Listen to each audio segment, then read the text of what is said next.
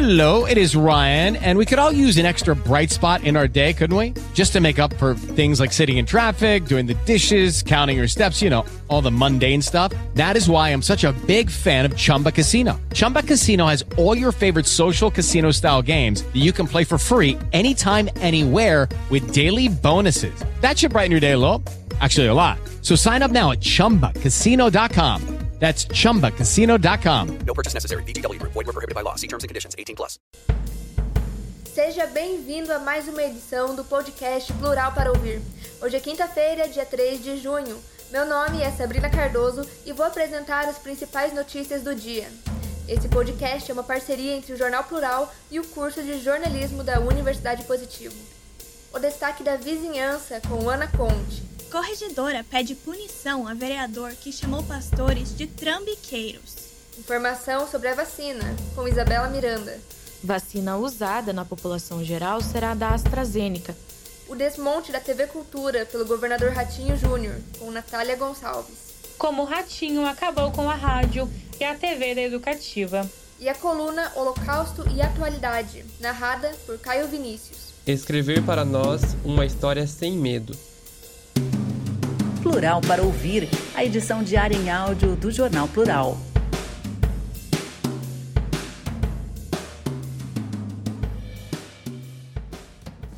Corregedora pede punição a vereador que chamou pastores de trambiqueiros. É o destaque de Ana Conte. A Corregedoria da Câmara de Curitiba admitiu parcialmente a representação contra o vereador Renato Freitas, do PT, feita pelos vereadores Ezequias Barros, do PMB, Sargento Tânia Guerreiro, do PSL, Osias Moraes e Pastor Marciano Alves, ambos do Republicanos. A corregedora Amália Tortato, do Partido Novo, alegou que a declaração de Freitas, que foi alvo da representação, foi ofensiva e de caráter pessoal e merece ser punida com censura pública.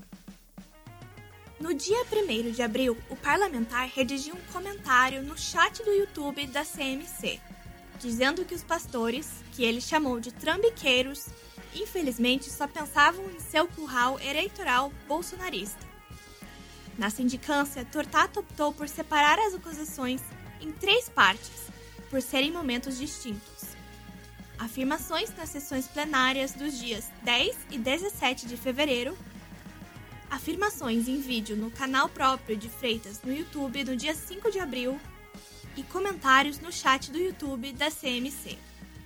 A corregedora indeferiu as duas primeiras denúncias, levando em conta o princípio da inviabilidade do discurso parlamentar e do direito de opinião e manifestação. O mesmo não se aplicou para o terceiro item. Em esclarecimento enviado à corregedoria, o vereador argumentou que relacionou a defesa e propaganda recomendando o uso do chamado kit Covid ao trambique e que chamou isso de irresponsabilidade. Ele conceitua o termo trambique de acordo com o dicionário online de português, que define a palavra como negócio fraudulento, fraude ou logro, e de acordo com o dicionário Piberan, que a define como enganar fraudulamente. Mas, mesmo assim, não obteve sucesso em defesa. Segundo Tortato, há indícios da ocorrência de infração ético-disciplinar, mas eles não justificam a perda de mandato de Renato Freitas. A vereadora considera que essa punição seria desproporcional e prejudicial à instituição visto que pode abrir um precedente que limitaria a autonomia dos vereadores em discussões de temas sensíveis. Em nota, a assessoria de Freitas afirmou que o vereador não concorda com a decisão tomada, uma vez que, para ele, as manifestações nunca extrapolaram os limites éticos. Ele diz que espera que o Conselho de Ética e Decoro Parlamentar adote a postura mais recomendada zelando pelos princípios jurídicos e institucionais que embasam a atuação legislativa. Próximos passos. A mesa diretora da Câmara encaminhou, nesta terça-feira, dia 1, a conclusão da sindicância da Corregedoria ao Conselho de Ética da CMC. O presidente do colegiado, Dalton Borba, do PDT, tem dois dias úteis para convocar reunião na qual serão sorteados os três membros para compor a junta de instrução que instruirá o processo. A reunião está marcada para a próxima segunda-feira, dia 7, às 16 horas, em ambiente virtual. Todo o procedimento deve ser concluído no prazo de 60 dias úteis, contados da notificação do representado, podendo ser prorrogado com aprovação do plenário por igual período, uma única vez. O Conselho de Ética decidirá se determina o arquivamento, se segue a recomendação da Corregedoria ou se aplicará. A locução foi realizada por Ana Flávia Conte, aluna de jornalismo da Universidade Positivo, para o Plural para Ouvir. Vacina usada na população geral será da AstraZeneca. A informação é de Isabela Miranda. Vacina que começou a ser usada em pessoas de 59 anos tem espaço de três meses até segunda dose. O governo do Paraná informou nesta quarta, dia 2, ter separado 137.553 doses, mais 10% da reserva técnica, da 22ª pauta de distribuição de vacinas contra a Covid-19 do Ministério da Saúde para dar início à imunização da população em geral.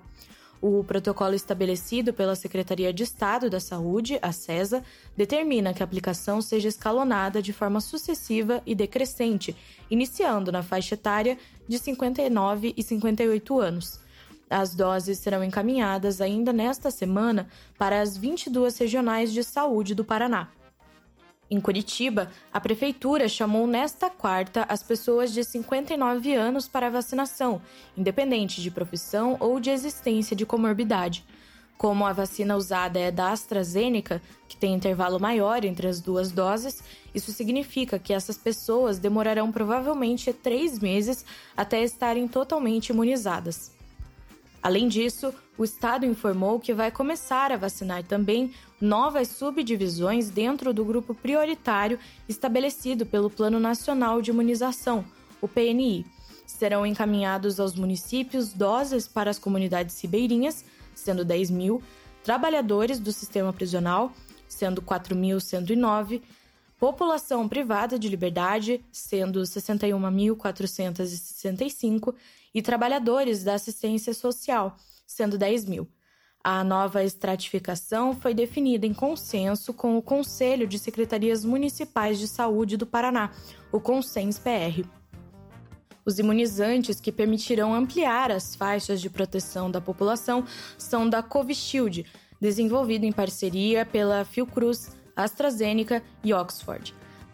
A remessa, com 360.250 doses, chegou ao Paraná na manhã desta quarta-feira, dia 2, e servirá também para dar continuidade ao processo de vacinação de pessoas com comorbidades e deficiência permanente grave, forças de segurança e salvamento e trabalhadores da educação do ensino básico.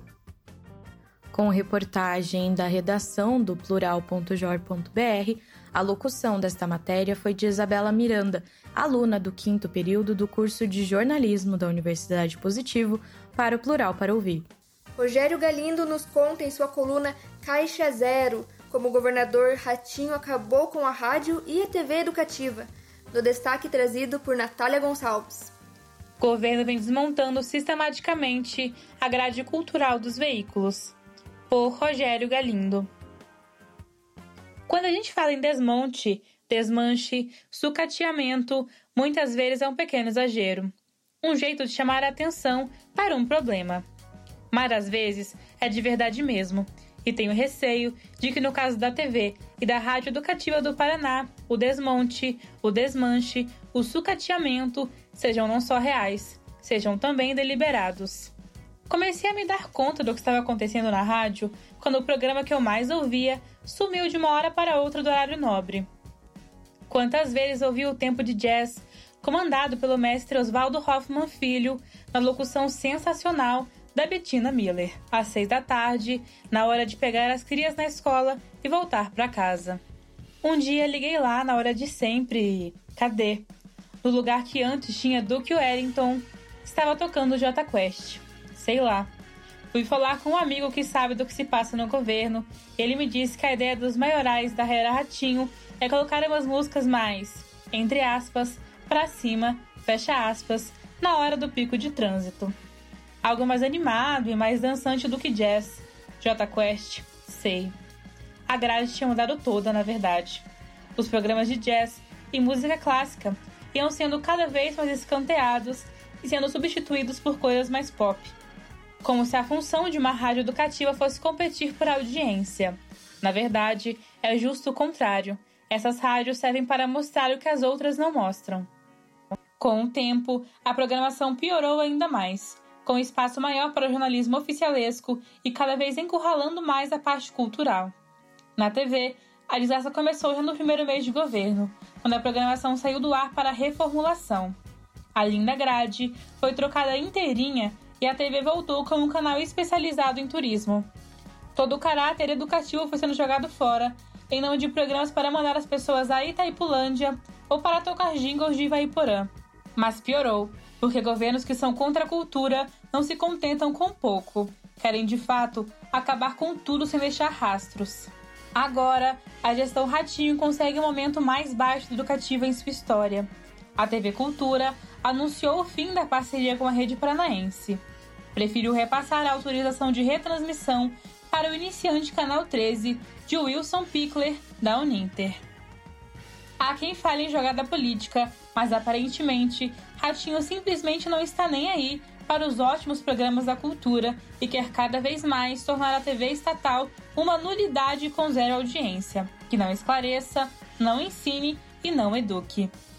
Nesse aspecto peculiar, Ratinho vem conseguindo ser pior do que Beto Richa, o que, sinceramente, nem parecia possível. Este texto é de responsabilidade do autor ou da autora e não reflete necessariamente a opinião do plural. Com reportagens de Rogério Galindo, a locução dessa matéria foi de Natália Gonçalves, aluna do curso de jornalismo da Universidade Positivo, para o Plural para Ouvir.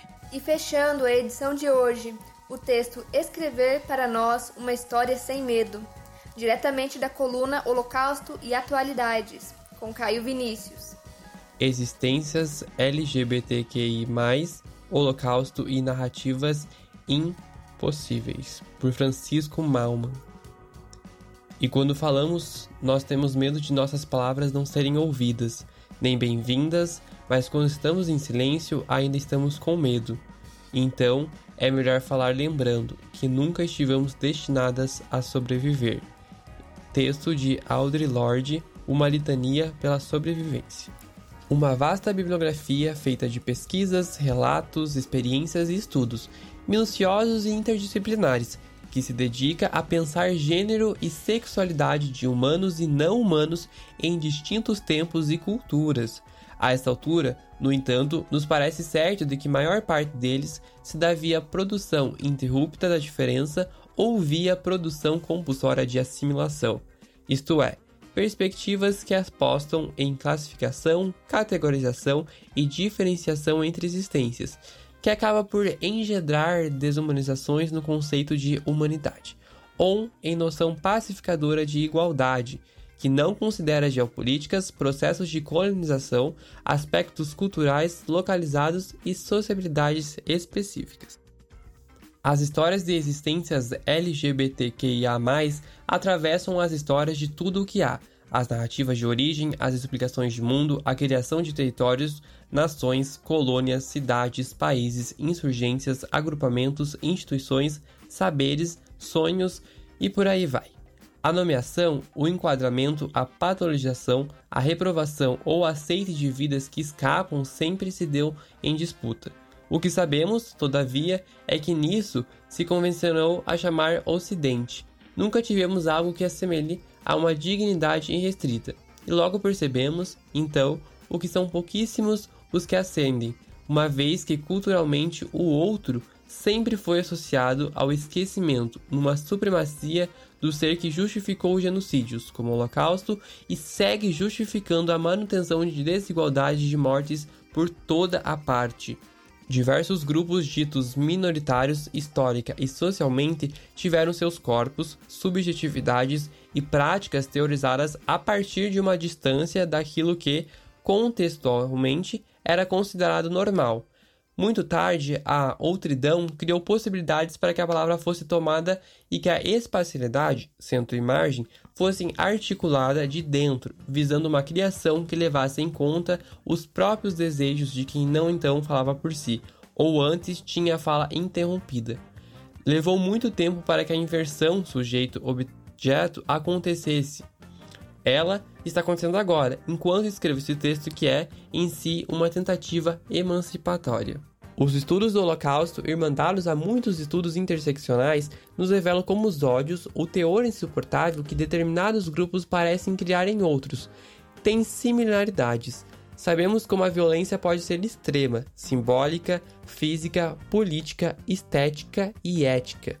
Aprendemos como trauma as mentiras tornadas verdades, as ficções criminosas de líderes genocidas, o apoio acrítico das massas, as prevenções científicas geram fenômenos da ordem impossível, que se dão bem aqui entre nós. Shoah, enquanto questão paradigma, cria chamados incontornáveis dos quais a noção de memória parece crucial, as sobreviventes e os sobreviventes se tornam testemunhas do fim do mundo, reivindicações vivas. É como se os atos fossem uma lembrança carnal de que nem todas as vidas estão garantidas, de que a distribuição dos recursos de vida pode ser profundamente desigual. Da banalização do mal ao trauma e testemunho, tentamos criar sentidos para existências atravessadas e marcadas pelo extermínio, pelo genocídio e pelo constante risco de desaparização. Parece existir um medo que nunca cessa, um certo tipo de temor que tangencia todas as tentativas de romper as lógicas do apagamento. O estado do terror a qual existências LGBTQIA+, estão expostas, um sem fim de imagens de morte sequencialmente apresentadas e reapresentadas, produzem fenômenos de ordem do assombro. E é exatamente aí que parece residir a urgência da criação de outras narrativas, histórias, conceitos, projeções que nos tirem do interior das ficções de aniquilamento e nos permitam integrar um sistema de visibilidade e visibilidade que leve em consideração nossos desejos incapturados pela destruição, desfazer o medo, abandoná-lo, ainda que só por algum tempo, passar da denúncia ao anúncio, tentar enganar a tradição do silêncio. Pensando em algumas dessas questões, das quais narrativas de vida, memória e formulações coletivas são centrais, criamos no Museu do Holocausto de Curitiba uma programação para o mês de junho que reivindica complexidade e pluralidade para as existências LGBTQIA. No nosso evento online, além do silêncio, existências LGBTQIA, memórias e narrativas de vida, se dá em dois eixos: encontros e a formação. As aulas se concentram em temas sobre gênero, sexualidade, tendo o Holocausto como marco histórico e temporal. Já os encontros reúnem artistas, pesquisadores e ativistas LGBTQIA, para discussões envolvendo formulações coletivas sobre LGBTQIA, fobia e resistência hoje. A locução dessa matéria foi feita pelo aluno Caio Vinícius, do quinto período de jornalismo da Universidade Positivo. E por hoje é isso. Obrigada por nos acompanhar. Eu sou Sabrina Cardoso para o Plural para Ouvir. E até amanhã. Plural para Ouvir, a edição diária em áudio do Jornal Plural.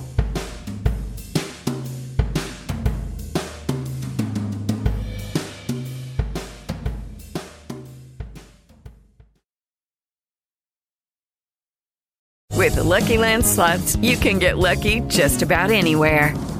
This is your captain speaking. Uh, we've got clear runway and the weather's fine, but we're just going to circle up here a while and uh, get lucky. No, no, nothing like that. It's just these cash prizes add up quick. So I suggest you sit back, keep your tray table upright, and start getting lucky. Play for free at LuckyLandSlots.com. Are you feeling lucky? No purchase necessary. Void where prohibited by law. 18 plus terms and conditions apply. See website for details.